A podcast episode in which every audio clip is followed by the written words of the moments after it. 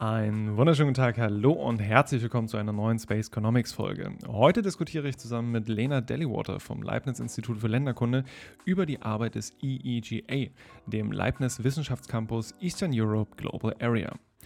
Dabei geht es um die Verbindung von universitärer und außeruniversitärer Forschung im Allgemeinen sowie die Herausforderungen und Chancen von interdisziplinärem Arbeiten. Aber auf die Oberflächlichkeiten haben wir auch hier keine Lust und widmen uns deswegen anhand Lenas eigener Forschung Fragen von Migration, Deutungshoheiten und in Anführungszeichen dem anderen.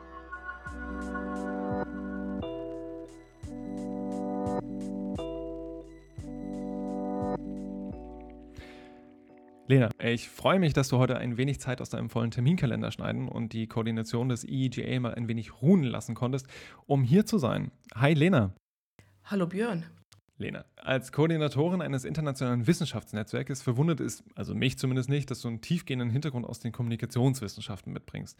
Du hast bei der Robert Bosch GmbH gelernt und gearbeitet, dann in Leipzig und Den Haag Kommunikations- und Medienwissenschaften studiert, schon als studentische Mitarbeiterin am GWZO in Leipzig und am äh, Global and European Studies Institute gearbeitet und dort dann auch 2011 die Koordination der Forschungsprogramme übernommen. Jetzt bist du seit 2016 am Leibniz Institut für Länderkunde und zwar in Anführungsstrichen trotz deiner Ausbildung im kommunikationswissenschaftlichen Bereich. Wobei mich auch das eigentlich gar nicht so sehr verwundert, weil viele deiner Publikationen ohne Frage auch direkt in der Geografie entstehen könnten. Aber bevor wir so in diesen spannenden Thementeil tiefer einsteigen, könntest du uns vielleicht einmal kurz mit ein paar Worten zum Wissenschaftscampus abholen. Was ist dieser Eastern Europe Global Area Campus eigentlich und was heißt es, dass du da die Koordinatorin von diesem Campus bist? Ja, danke für die Frage. Erstmal zum Ersten, was dieser Wissenschaftscampus ist. Du hast das schon erwähnt. Es geht um universitäre und außeruniversitäre mhm. Forschung. Und dieser Wissenschaftscampus ist eine Maßnahme der Leibniz-Gemeinschaft, um beides eben miteinander zu verbinden. Mhm. Und dafür wurden diese Wissenschaftscampi, so heißen sie, ins Leben gerufen. Das sind meistens eher ein Leibniz-Institut und eine Universität. Okay. Aber es gibt es auch in größeren Verbünden. Und wir man kann übrigens auch EGA sagen, das spricht, das spricht sich besser. Es, also hat ein bisschen was von Ego, aber EGA spricht sich leichter. Wir sind da ein relativ großer oder einer der mhm. größeren Wissenschaftscampi mit nun inzwischen neun Partnerinstitutionen. Oh, also das sind okay. drei Universitäten mhm. in der Region Leipzig, Halle und Jena und noch sechs außeruniversitäre sowohl von der Leibniz-Gemeinschaft als auch von der. Max-Planck-Gesellschaft, vom Fraunhofer. Also das ist eine bunte Mischung dabei und deswegen ein Wissenschaftscampus ist eigentlich erst einmal das, die Verbindung von universitärer und außeruniversitärer mhm. Forschung und bei uns ein relativ großes Netzwerk von Menschen und Institutionen, die sich mit dem östlichen Europa beschäftigen. Okay. Da war noch eine zweite Frage, nämlich mhm. was ich da eigentlich tue. Und das, das hat wahrscheinlich auch was mit der Kommunikationswissenschaft zu tun, aber gar nicht so viel, denn meistens ist in einem Netzwerk ist es die Arbeit mit, mit Menschen. Also man kann mhm. sich jeden Verein vorstellen, man muss verschiedene Personen motivieren, miteinander zu arbeiten. Die sollen miteinander forschen, sprechen, mhm. sich austauschen. Dafür braucht man Kolloquien, man braucht Konferenzen. Dann lädt man GastwissenschaftlerInnen ein, mhm. um die Debatten zu bereichern. Man muss dafür sorgen, dass andere diesen Verband oder dieses Netzwerk kennen. Also braucht man Öffentlichkeitsarbeit, mhm. eine Webseite, einen, heutzutage auch einen Twitter-Account und Absolut, ja. heutzutage nicht mehr einen Facebook-Account. ähm, es gibt die ganz normalen Dinge, die zu organisieren mhm. sind, nämlich Satzungen, Gremiensitzungen, mhm. Berichte, Anträge, Reports, Jahresberichte. Also es ist eigentlich das gesamte Spektrum, was so ein Forschungsverbund oder ein Forschungsnetzwerk am Laufen hält. Und vieles dabei ist eigentlich direkte Arbeit mit Menschen. Also okay. sie zu überzeugen, mhm. dass sie irgendetwas tun, jenseits ihrer Lehre, jenseits mhm. ihrer Publikationen, mhm. jenseits ihrer Familienverpflichtungen und äh, dem Urlaub in der Toskana, dass sie trotzdem noch ähm, sich gerne mit jemand anderem in einem Raum zusammensetzen mhm. möchten, um über das östliche Europa in seinen globalen Verflechtungen zu sprechen. Sehr schön. Das heißt, wir reden hier wirklich von einem, von einem Netzwerk aus Universitäten, anderen Forschungseinrichtungen, die sich dann einem ganz bestimmten Thema widmen. Und du hattest es jetzt auch angesprochen, das ist jetzt in eurem Fall das östliche Europa, also dieser Eastern Europe Part. Was hat es aber dann mit dem zweiten Teil von EGA, also dem, dem Global Area Part, auf sich? Also das kommt sehr stark auch aus, aus seiner Verbindung mit dem, jetzt heißt es Recent Globe an der Universität mhm. Leipzig, in globalen Studien und in transregionalen Studien, nämlich dass man das gibt es in der Geografie sicher auch, ich bin da nicht die Expertin, dass man Regionen als verflochten mit anderen Weltregionen und auch Nationen als verflochten mit anderen Nationen in der Welt sieht und dass man natürlich auch, obwohl es vielleicht lange in der Wissenschaft nicht so betrachtet wurde, das östliche Europa mhm. in seinen globalen Beziehungen und seinen globalen Positionierungen versteht. Und das ist dann auf der Ebene von Gesellschaften und von Regierungen, aber mhm. natürlich auch von Individuen, die sich durch den Raum bewegen. Da ist ein vielleicht ein tschechischer Wissenschaftler, der in einer internationalen Organisation arbeitet. Das sind Bezüge von Menschen, Verbänden, Institutionen, mhm. Nationen in der Welt. Okay. Sehr schön. Und ja, also das ist natürlich auch gerade in der Geografie ein riesengroßes Thema. Also egal, ob wir von Global Pipelines bei dann irgendwelchen Cluster-Theorien reden oder ob wir von ja, dann auch den, dem, dem Upscaling von Regionen über die Zusammenarbeit äh, mit globalen Produktionsnetzwerken reden. Aber das heißt also, ihr denkt dabei auch das, das östliche Europa nicht als in Anführungsstrichen abgeschotteten Raum, sondern ganz klar auch mit dem Fokus drauf. Dieser Raum und die, die Räume da drin haben auch eine, eine globale Perspektive. Das heißt, was genau interessiert euch dann in diesem Wissenschaftscampus? Also was, was beforscht ihr, beziehungsweise auch die Personen da drin? Was sind so Schlagwortthemen vielleicht? Diese Schlagwortthemen, die gibt es tatsächlich nicht so sehr, weil es mhm, okay. neun verschiedene Institutionen sind mhm. und da gehen die Interessen von der Agrarökonomie bis hin zur linksalternativen Kunst der 1980er Jahre. Also deswegen okay. ist das schwer zu sagen, das sind die, die Kernthemen. Mhm. Aber, und wir haben natürlich auch noch viele GastwissenschaftlerInnen, die bei uns sind. Deswegen sind die Einzelthemen zum Teil sehr speziell und mhm. haben eine historische Bandbreite und auch eine thematische Bandbreite. Aber es geht eben doch immer um die Bezüge zu anderen äh, Welt, mhm. Weltregionen oder zu Personen in anderen Weltregionen. Und da haben wir sowohl Politik als auch Geografie, als auch Kunstgeschichte, Ökonomie mhm. vertreten. Und Neben den vielen verschiedenen Einzelinteressen der Forscherinnen und Forscher geht es sicherlich auch um Positionierung in der Welt. Also mhm. wie positionieren sich Gesellschaften selbst? Wie werden sie fremd von anderen positioniert? Das ist, denke ich, etwas. Und es geht immer um die, die wechselseitigen Beziehungen auch. Da hat es sehr lange ein Narrativ gegeben, dass in Osteuropa so vieles aufgenommen wurde mhm. von ja, von, von dem Westen, von dem Osten, dem Norden oder dem Süden, aber so ja, als das Osteuropa ja. weniger bekannt, was ähm, alles aus der Region hervorgegangen ist. Und natürlich zirkulieren da Ideen, Waren, Normen nicht nur in die eine Richtung, sondern auch in ganz viele Richtungen. Mhm. Das heißt also, es geht nicht nur in dem Netzwerk selbst, sondern auch in der Forschung des Netzwerks viel um diese Vernetzung, Lebensläufe, Zusammenhänge. Und es äh, erscheint mir auch von dem, was du bisher jetzt auch erzählt hast, so eine äh, echt stark akteurszentrierte Perspektive. Also in jedem dieser Aspekte, und du hast es ja zum Teil auch gesagt, so einzelne Personen oder Institutionen sind es dann, die da handeln. Und ist es, ist der Eindruck richtig und gibt es bei euch bei all den verschiedenen Disziplinen überhaupt so eine einzelne Perspektive? Eine einzelne Perspektive kann es schon mal gar nicht geben. Und in den mhm. verschiedenen Disziplinen, ähm, nennen wir es mal, also Schwerpunkte werden ja sowieso immer anders gesetzt und so wird man ja auch in den Disziplinen irgendwie ausgebildet, dass mhm. man Schwerpunkte anders ja. setzt. Aber das akteurszentrierte Denken und Forschen ist schon, schon ein Wesensmerkmal auch des, des Wissenschaftscampus, nämlich dass man von Einzelpersonen und dem Handeln auch mhm. ausgeht, dass man nicht davon ausgeht, China hat die mhm. und die mhm. Politik, sondern nein, da ist eine Person oder China, ich weiß nicht, ob China das richtige Beispiel ist, aber ähm, dass man davon ausgeht, dass Menschen mit ihren jeweiligen Interessen und die Interessen können sich überlappen und auch mhm. verändern mit ihren jeweiligen Identitäten und auch diese Identitäten hat man ja viele, die können sich überlappen ja. und verändern, dass diese Menschen und diese Gruppen von Menschen bestimmte Ziele voranbringen möchten. Mhm. Und je nach diesen Zielen verändert sich dann auch immer mal wieder das Osteuropa, um das es dort geht. Und genau das ist ja auch so ein, so ein wahnsinnig spannender Aspekt, nämlich diese Frage nach, was ist denn jetzt eigentlich so der Osten, beziehungsweise das ja, östliche Europa? Und ich meine, das ist ja gerade momentan, und man muss hier auch schon sagen, leider auch ein spannendes Thema, wenn wir uns zum Beispiel anschauen, als wie nah oder fern zum Beispiel die Ukraine uns erscheint. Denn in dem derzeitigen Krieg wird ja auch deutlich, dass Entfernungen sich zwar irgendwie ganz klar mit Kilometerangaben messen lassen, die gefühlte Entfernung damit jetzt aber auch so rein gar nichts zu tun haben muss. Und du sprachst es jetzt schon ein paar Mal an, aber woran macht ihr also den, ja, in Anführungsstrichen Osten Europas fest?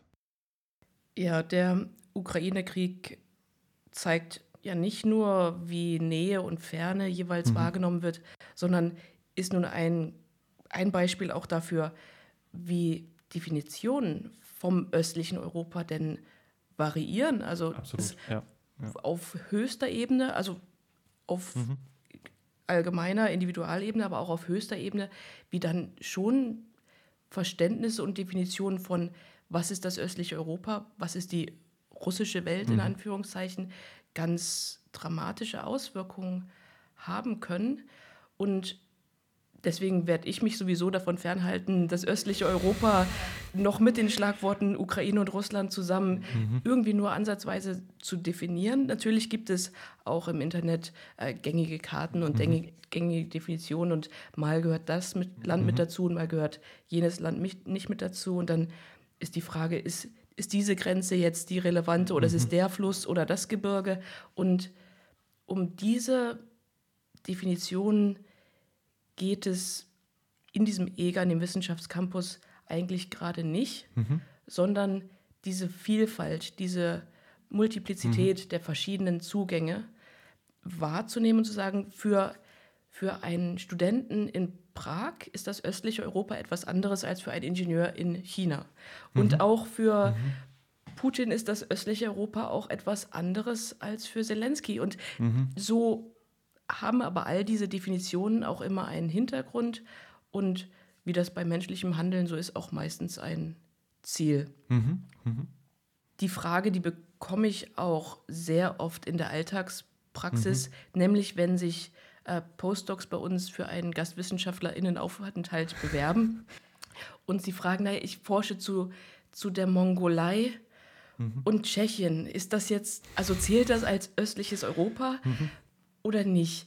Und diese Fragen, da tue ich mich dann immer ein bisschen schwer, aber eigentlich auch nicht. Es gibt auch spannende Forschung, die zu ähm, polnischen Communities in Simbabwe sind. Mhm. Und da geht es dann tatsächlich mit dem Fokus auf, das, ähm, auf, die, auf die globalen mhm. Verflechtungen. Mhm. Also die Frage, zählt ihr das jetzt zum östlichen Europa, ja oder nein? Ist eine schwierige Frage, sondern man muss mhm. immer schauen, womit befasst sich diese einzelne Studie denn? Geht es um Akteure, Gesellschaften, die sich wechselweise mhm. positionieren?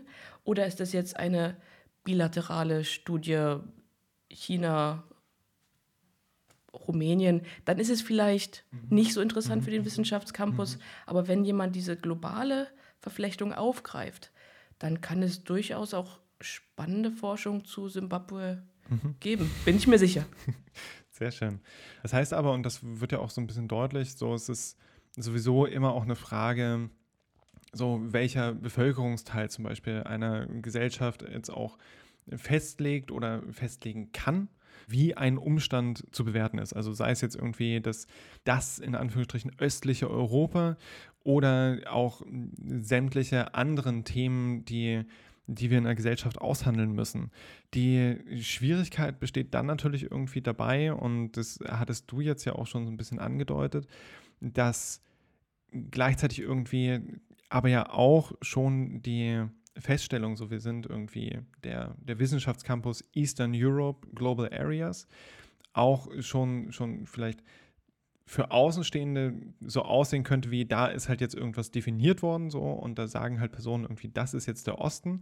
Und dann stellt sich natürlich die Frage, so, wenn jetzt sich zum Beispiel deutsche WissenschaftlerInnen hinstellen und sagen, das ist der Osten, aber das, was in Anführungsstrichen der Osten ist, wird dann halt vielleicht in eben jenem Osten ganz anders gewertet.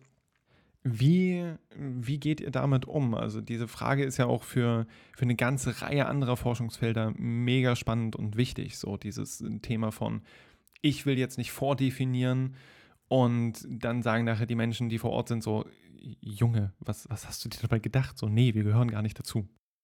Das ist ein Thema tatsächlich, aus dem kommt man gar nicht raus. Mhm. Denn du hast ja gesagt, also deutsche WissenschaftlerInnen haben ja eine jahrhundertelange Tradition, sich irgendwo hinzustellen mhm. und gewisse Dinge zu definieren ja. oder ja. besser zu wissen, als, als äh, wo sie sich gerade befinden, geografisch. Mhm. Und natürlich kann man auch nicht mit einem komplett konstruktivistischen Ansatz rangehen und mhm. sagen, das Osteuropa ist jetzt überall, wo jemand sagt, hier ist Osteuropa. Das funktioniert in so einem Netzwerk auch nicht. Also mhm. da kann man natürlich auf, wie gesagt, historisch gewachsene und sich mhm. verändernde Definitionen zurückgreifen, kann man auch das, auf das zurückgreifen, was von internationalen Organisationen bereitgestellt mhm. wird, mit einer gewissen Reflexivität und Selbstreflexivität.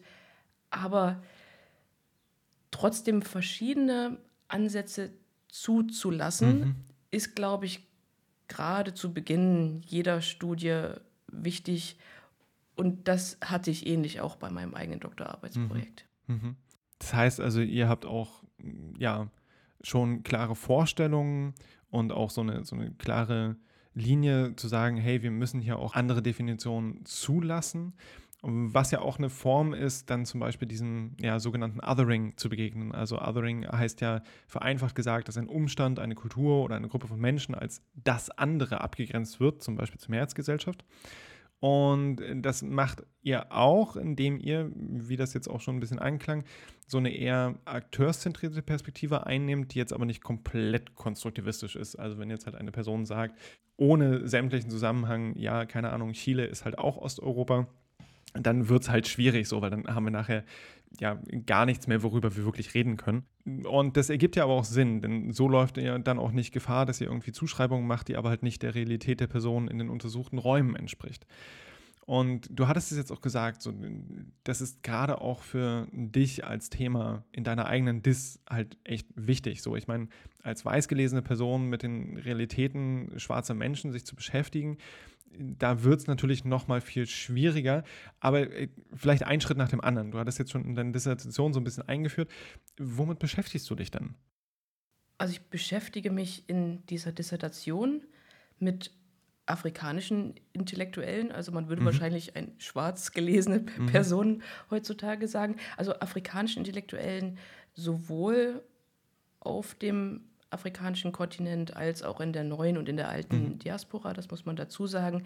Da schaue ich mir insbesondere die an, die auch in der Akademie, also in einer Hochschuleinrichtung tätig sind oder dort ihren Abschluss mhm. gemacht mhm. haben, meistens GeisteswissenschaftlerInnen, die sich mit einem Thema befasst haben oder noch befassen, und das ist die afrikanische Ästhetik. Mhm. Also in okay. Anführungszeichen ähm, zusammen auch oft als äh, Black Aesthetics, African mhm. Aesthetics, Pan-African Aesthetics, auf äh, Französisch dann L'Esthétique Africaine, also in diesen Variationen, die sich mit diesem Thema mhm. auseinandergesetzt haben. Okay.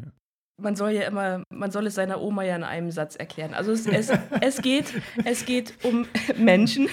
ja, also wenn ich es jetzt meiner Oma in einem Satz erkläre, es geht in dieser Studie insbesondere um vier afrikanische Personen, die selber in der Wissenschaft tätig sind, mhm. die sich in ihren Schriften, in ihrer Lehre, in ihrer Forschung mit dem Thema afrikanische Ästhetik beschäftigen.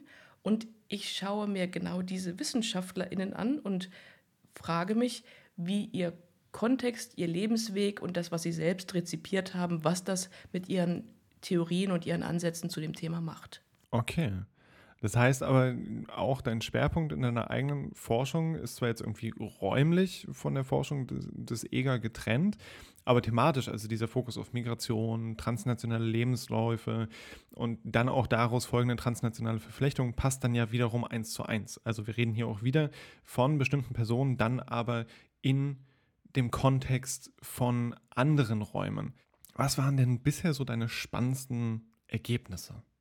Ja, also ein zentrales Ergebnis für mich persönlich war, nachdem ich meine Forschung zu afrikanischen Intellektuellen oder dem afrikanischen Kontinent gemacht hatte, zu sehen, dass im östlichen Europa Akteure mit ganz ähnlichen Problemen, ganz ähnlichen okay. Herausforderungen, mhm. auch ganz ähnlichen Fragestellungen ähm, zu kämpfen haben oder zu kämpfen hatten. Also das, das war sehr lebenspraktisch für mich eine Erkenntnis zu denken, ah, okay, das ist jetzt passiert da in Osteuropa mhm. auch. Also es geht ja immer wieder darum, wie man sich selber positioniert, wenn man in einer gefühlt oder einer real schwächeren Position mhm. ist. Mhm. Und das ist man, wenn man nicht dem westlichen, also dem Euro-American Kanon und Kontext äh, entspricht, mhm. ist man das ja sehr schnell, wenn nicht automatisch, dass man dann nicht auf der Seite ist, mhm. die definiert, sondern die definiert ja. Wird.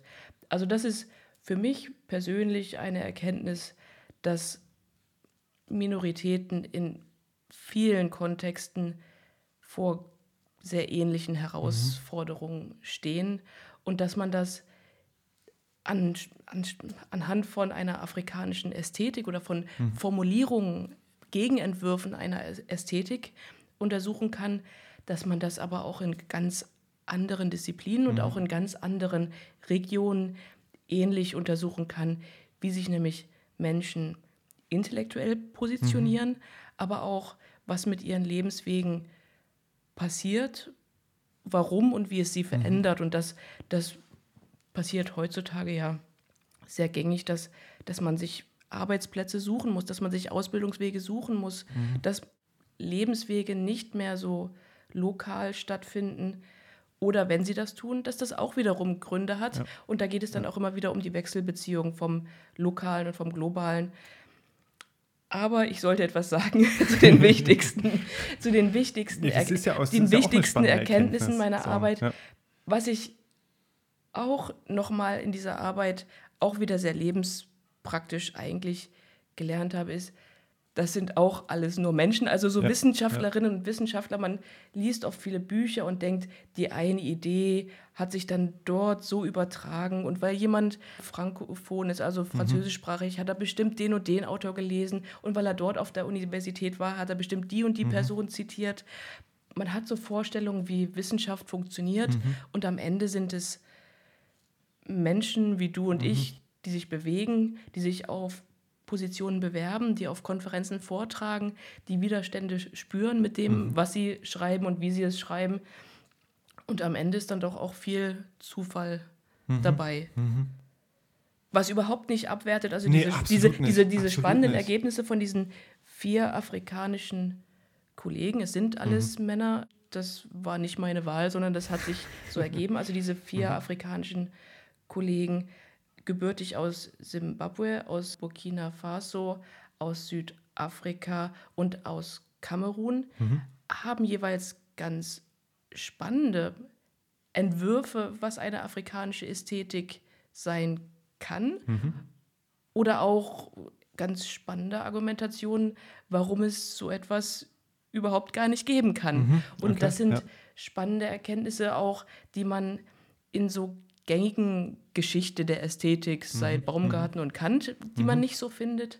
Und es sind auch Aspekte, die man in Studien zum Panafrikanismus nicht so findet. Dann mhm. kommen nämlich Verflechtungen wiederum mit Sprache, mit Religion rein, mit russischen Autorinnen und Autoren. Okay. Ich war überrascht, wie okay. viele meiner Unter Interviewpartner Lermontov und Tolstoi gelesen haben und Krass, okay, inspiriert ja. waren und wie sich dann eben in einer Person so viele Denktraditionen mhm. mischen, so viele lokale Kontexte mischen zu ein, einem Endprodukt, mhm. das dann als ein Buch, als eine Dissertation, ja. als eine Habilitation erscheint Und man liest es aus großer Distanz, zeitlich mhm. oder geografisch und denkt, ui, puh, was der da gesagt hat. Und wenn man aber mal ins Gespräch kommt, merkt man, okay, das, das, sind alles, das sind alles Menschen mhm. und da gibt es ganz, ganz viele Zufälle ja, auch im ja. Leben. Und das ist auch so die Arbeit im Wissenschaftscampus oder auch in jedem Forschungsverbund, mhm. dass man merkt,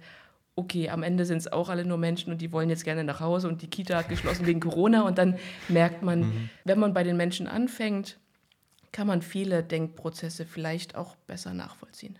Sehr schön. Ja, und du hattest das jetzt zwischendurch auch so gesagt, so dass das keine Abwertung sein soll mit dem Zufall. So, das ist es halt für mich auch absolut gar nicht. Also, wenn ich alleine sehe, so bei, also ich musste gerade, als du erzählt hattest, sehr viel dann auch irgendwie über mich nachdenken. Und wenn ich einfach sehe, wie viele Zufälle mich zu meinem Dissertationsthema gebracht haben, das ist halt einfach Wahnsinn. Also das sind, das sind Begegnungen, zum Teil halt nur irgendwelche Unterhaltung von fünf Minuten, die dazu beigetragen haben, dass ich mich jetzt mit dem beschäftige, was, was ich mache.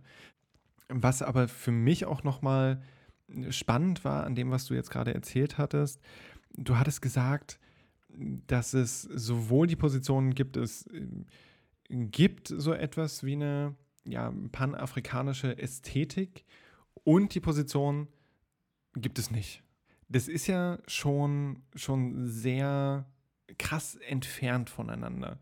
Kannst du darauf vielleicht noch ein bisschen näher eingehen, was, was sich dahinter verbirgt? Also auch da kommt es wieder ja auch an, für wen man schreibt, mhm. mit welchen Zielen man schreibt. Also es kommt schon darauf an, in welcher Disziplin man selber ausgebildet wurde, ob das jetzt Literaturwissenschaft mhm. ist oder Engl Englisch als Sprache oder ob das Philosophie ist. Da gibt es natürlich auch Prägungen, die man mit sich nimmt als Geisteswissenschaftlerin. Aber es kommt auch immer darauf an, welchen Schwerpunkt man nun in seiner mhm. Lehre und Forschung setzt. Und wenn ein Kollege gebürtig in, in, in Zimbabwe, der seit langem ein Institut auch jetzt leitet in den USA, mhm. wenn er dort versucht, junge afroamerikanische Studierende, denen das Thema von afrikanischem Tanz näher mhm. zu bringen und moderne Phänomene mit traditionellen mhm. Tänzen, die er aus Zimbabwe kennt, zu vergleichen, dann ist das für den Kontext und auch für dieses Ziel sinnvoll auch von einer panafrikanischen mhm. Ästhetik mhm. zu sprechen. Dann hat es informierenden Charakter, es hat auch identitätsstiftenden Charakter. Also Absolut, es ja. gibt viele, viele Gründe davon auszugehen, dass eine Ästhetik, dass es viele verschiedene Ästhetiken gibt, die nicht der Norm entsprechen, wie sie jahrhundertelang von europäischen Philosophen mhm. niedergeschrieben mhm. wurden. Und diese klassischen Ästhetikschriften, also klassisch diese historisch mhm. als klassisch befundenen Schriften, die beziehen andere Kulturen mhm. Nämlich nicht mit ein, explizit nicht mit ein, weil sie das als etwas Abgegrenztes sehen. Mhm.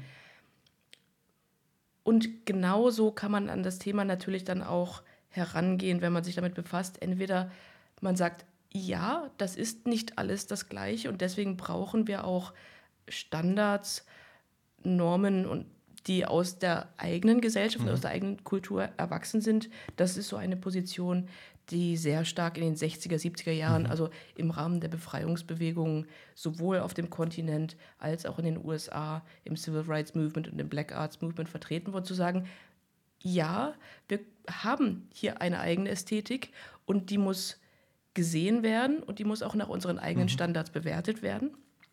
Das ist dann natürlich eine eher kämpferische Position, wohingegen andere Positionen genauso legitimerweise sagen, nein, wenn wir jetzt von einer Menschheit ausgehen, mhm. von einer Humanity, von mhm. einer Einheit von Menschen, dann kann es diese Partikularismen, die kann es nicht geben, wenn wir von Ästhetik als einer mhm. Theorie des Wissenserwerbs mhm. ausgehen, dann kann man doch beileibe nicht sagen, es gibt eine afrikanische mhm. Ästhetik okay, und ja. genauso wie es keine europäische Ästhetik gibt, dann gibt es verschiedene lokale Kontexte, die verschiedene Normen und Werte hervorbringen.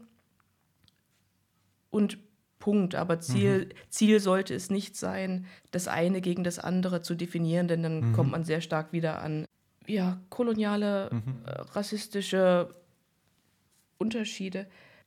Also zu sagen, die beiden Positionen sind sehr voneinander getrennt, ja und nein. Zum einen mhm. verfolgen auch diese Definitionen wieder unterschiedliche Ziele und Zwecke ja.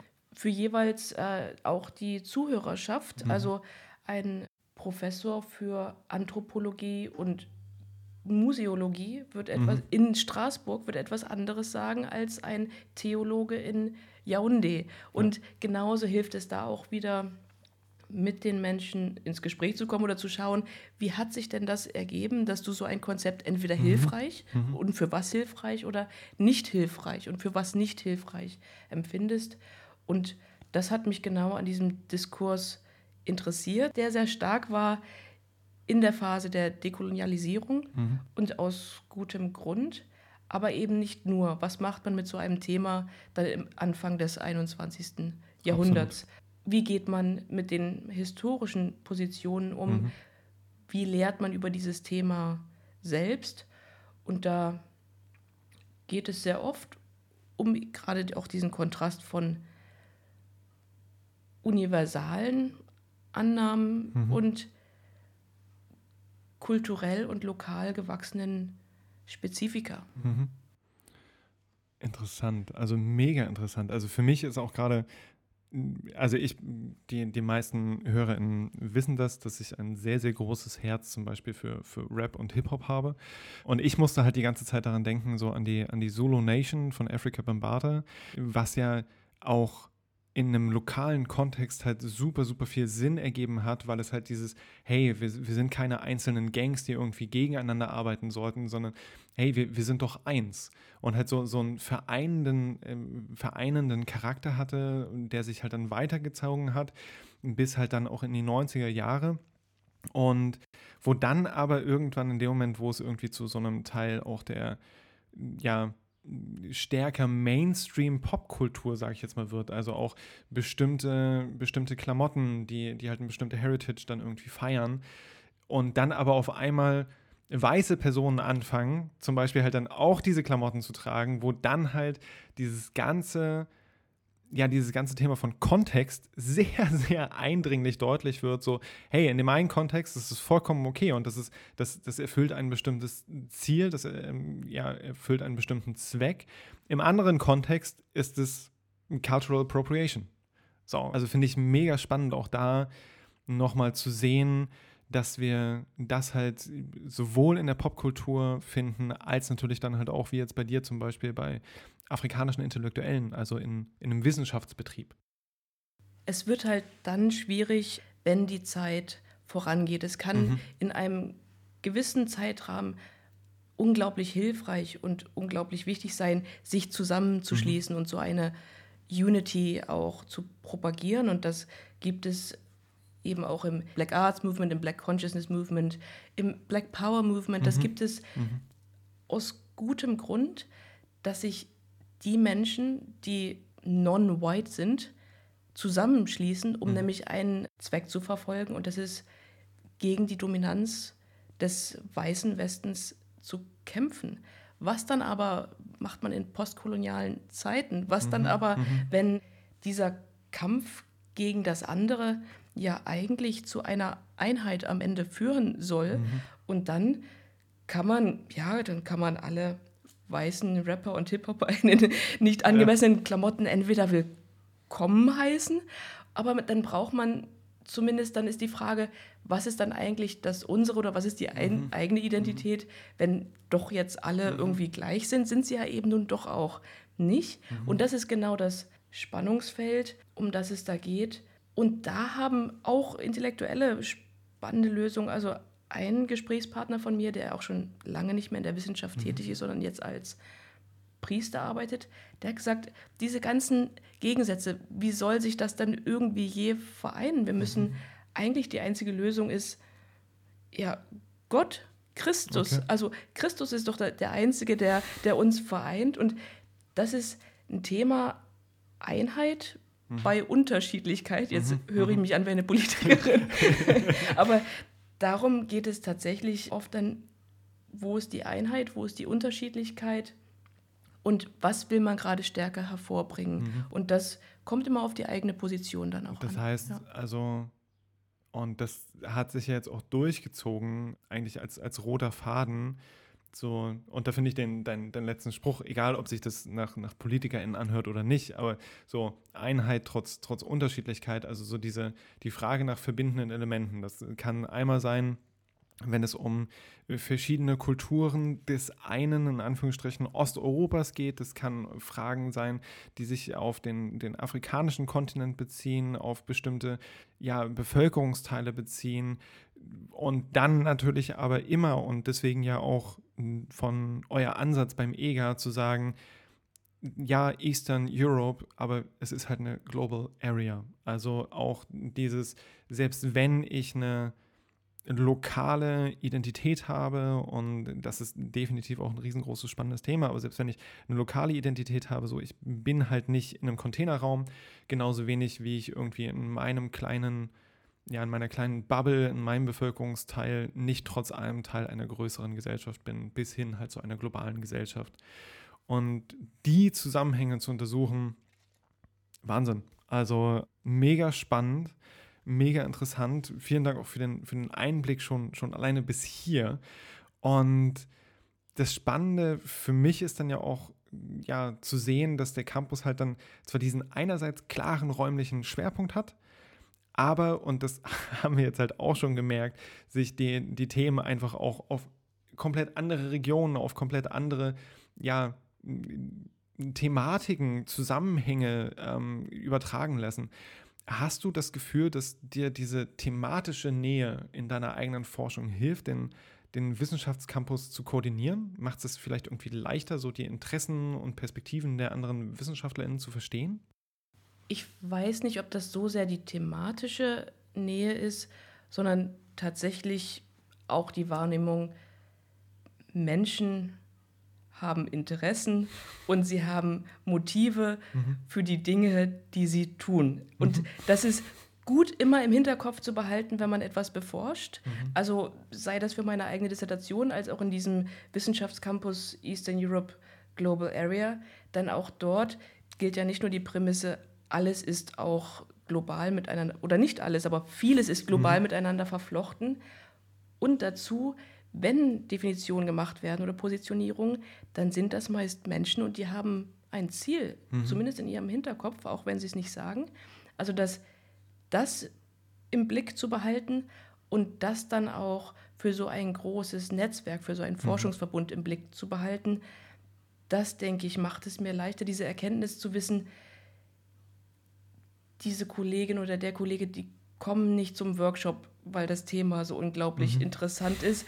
Wenn es gleichzeitig die Kita geschlossen ist und ja. 39 ja. Grad, das sind auch nur Menschen und irgendwie da ein Verständnis zu haben, dass es nicht Ideen sind, die sich magischerweise entwickeln oder mhm. vervielfältigen, dass es mhm. nicht menschenleere Räume sind, die irgendetwas tun, dass es nicht Nationen sind, die mhm. irgendetwas tun, dass nicht die Konferenz irgendetwas hervorgebracht mhm. hat, sondern dass man einzelne Menschen auch dazu bewegen muss, möchte, in diesem Konferenzgebäude mhm. zu sein. Und was mir geholfen hat, denke ich, ist, dass ich jetzt über lange Jahre in Leipzig viele dieser Menschen kennengelernt mhm. habe und nebendran noch ein Verständnis dafür entwickelt habe, dass man am besten erstmal beim Menschen und seinen Interessen anfängt mhm. und dann braucht man gar nicht so viele Vorannahmen haben oder falsche Planungen, sondern weiß,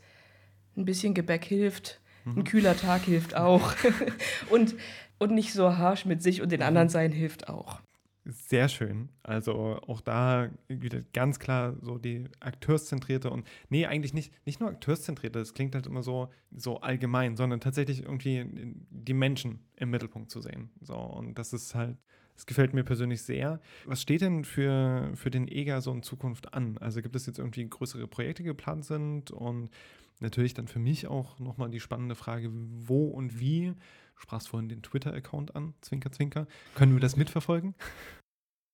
Also bitte nicht auf dem Twitter-Account. den, den, finde ich persönlich relativ begrenzt, also mhm. finde ich wirklich begrenzt, mhm. also in so wenigen Zeichen. Mhm. Und dann gibt es auch Institutspolitiken, was man twittern kann und mhm. soll und mhm. was bedenkenlos geht und was nein. Also bitte nicht auf mhm. Twitter. Okay. Natürlich stehen viele große und kleine interessante Projekte an. Also als ein Verbund von neuen mhm. Partnerinstitutionen, Absolut. sowieso ja in jedem ja. einzelnen Institut. Dann gibt es auch Bestrebungen, gemeinsam eine Graduiertenschule ähm, Eastern Europe Global Area einzurichten. Es gibt auch die Exzellenzinitiative des Bundes. Also es gibt mhm. auf dieser Ebene ganz große Anstrengungen, um den Verbund oder Teile des Verbundes auch in dem, was entstanden ist, weiterzuführen, auch wenn dieser Wissenschaftscampus dann 2024 sein Ende findet. Das sind Dinge, die anstehen und die auch für die Zukunft interessant mhm. sein könnten, was da eben an neuen Verbünden oder aus graduierten Schulen oder aus Ergebnissen hervorgeht.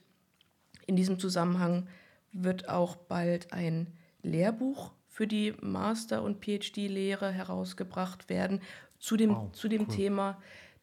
Das, denke ich, wird mhm. ein Ergebnis mit Verlagslaufzeiten des nächsten Jahres mhm. sein. Aber ganz praktisch, wenn man Interesse hat an dem EGA, dann haben wir ein recht regelmäßiges öffentliches Kolloquium. Das okay. machen wir auch nach, mit und vor Corona weiterhin online. Also man mhm. kann sich einfach anmelden, man kann daran teilnehmen, man kann über Zoom dann die Vorträge von Mitwirkenden mhm. in diesem Campus, aber auch von Gästen anhören, mitdiskutieren. Es ist auch jeder, der sich da aufgefordert fühlt, willkommen auch dort etwas zur Diskussion zu stellen. Es wird eine größere Konferenz geben, die vielleicht schon einigen bekannt ist in Leipzig. Das ist die Regional Studies Association, mhm, mhm, die einen Schwerpunkt Central Eastern Europe macht. Und auch dort wird der Wissenschaftscampus vertreten sein. Um direkt in Kontakt zu kommen, da bin ich wieder bei dem Menschlichen. Da ist manchmal ein Anruf oder eine mhm. E-Mail das Geschickteste, auch einfach zu fragen, ich habe die und die Idee, Mhm. Passt das ja. zu euch? Oder ich habe die und die Forschung, ist das interessant? Und da hatten wir im Laufe der Zeit auch immer wieder schöne Initiativbewerbungen von Studierenden, zum Beispiel, die gesagt haben, ich möchte meine Bachelorarbeit schreiben. Cool. Macht ihr sowas auch? Und dann denkt man erstmal, nein, eigentlich nicht, aber was, ja. was machst du denn für ja, ein Thema? Genau. Und ja. wenn man dann herausfindet, oh, das ist, das ist mhm. interessant, mhm. das, ist, das ist spannend, dann finden sich vielleicht auch wiederum Wege, das fortzuführen oder mhm. im, im Kontakt zu bleiben. Also für diesen Wissenschaftscampus selbst, der wird jetzt noch bis 2024 seine Aktivitäten haben, seine mhm. Konferenzen haben. Es gibt regelmäßig auch Vorträge. Wir hatten vor Corona auch mal sogenannte Science Lounges, wo man abends einfach bei einem Bier oder einem Glas Wein mhm. über ein Thema hat sprechen mhm. können das müssen wir schauen, wie sich mhm. das jetzt ja, klar, weiterentwickelt. Aber auf der Webseite gibt es sehr regelmäßig mhm. News, auch was das Forschungsprogramm des mhm. Wissenschaftscampus anbelangt. Wir haben über das Forschungsprogramm oder die Forschungsperspektiven zwar am Rande gesprochen, mhm. aber es gibt ja auch fünf sogenannte Research Areas mhm. in diesem Wissenschaftscampus. Wenn einen die Themenstellungen und die Fragestellungen dort interessieren, kann man am besten dort schauen. Dort kann man auch schauen, wie man Affiliate Researcher werden kann. Mhm. Mhm. Auch das geht nämlich, selbst wenn man jetzt zum ersten Mal von dem Wissenschaftscampus hört, kann man sich schlau machen und denken, mhm. oh, das ist mhm. eigentlich genau das, was mich interessiert und wo ich gerne mitmachen möchte. Da gibt es dann auch ähm, eine Anleitung, wie man mitmachen kann. Und wenn man so ein mitwirkender Forscherin ist oder Affiliate mhm. Researcher, dann bekommt man die Informationen sowieso, dann wird man mhm. zur Generalversammlung eingeladen und ja, dort gibt es Schnittchen, denn auch das sind Menschen möchten abends gerne ein Glas Wein und ein paar Schnittchen und so wäre mein Vorschlag. Mhm. Schön, sehr schön. Ähm also ich muss dazu sagen, dass mhm. ich das jetzt grob zusammenfasse aus meiner ganz eigenen Erfahrung und eigener Sichtweise, mhm. wenn das nicht mit dem übereinstimmt, mit den Einheiten, für die ich jetzt gerade gesprochen habe, dann tut mir das leid. Also bitte nicht falsch verstehen, mhm. es ist nicht die eine Sichtweise, sondern meine ganz persönliche, über die ich hier gesprochen habe. Na klar. Und All das, was du, was du jetzt aufgezählt hast und genauso wie deine, deine Forschung sowie auch noch äh, weitere Hintergrundinfos werden wir natürlich auch alle nochmal auf mehrblogs.uni-jena.de verlinken. Und ansonsten, Lena, vielen, vielen Dank für das Gespräch. Vielen Dank für diesen umfassenden Einblick sowohl in die Arbeit vom EGA als auch deine eigene super spannende Forschung. Ich drücke dir weiterhin die Daumen für deine Diss. Ich, ich weiß, es geht gerade voran und das, das wird mega spannend und ich bin auch schon ganz gespannt darauf, wenn's, äh, wenn sie dann rauskommt. Deswegen, vielen, vielen Dank, dass du da warst. Und an alle da draußen, wenn ihr irgendwelche Fragen habt oder Anmerkungen, ihr könnt uns auf Instagram und Twitter unter vigeo-jena nicht nur folgen, sondern auch tatsächlich Fragen stellen. Das sind für uns tatsächlich mit die, die Hauptkommunikationskanäle mit der Öffentlichkeit. Natürlich stehen wir aber auch für E-Mails offen. Und ansonsten, ja, an dich, Lena, vielen, vielen Dank. Ich danke dir, Björn. Ich danke auch allen, die bis zu diesem Moment zugehört haben. Das ist selten bei Podcasts. Also danke an euch zwei, drei Leute, die ihr durchgehalten habt. Ähm, und danke für das schöne Gespräch. Ich habe zu danken und in dem Sinne, ahoi und bis zum nächsten Mal. Ciao, ciao.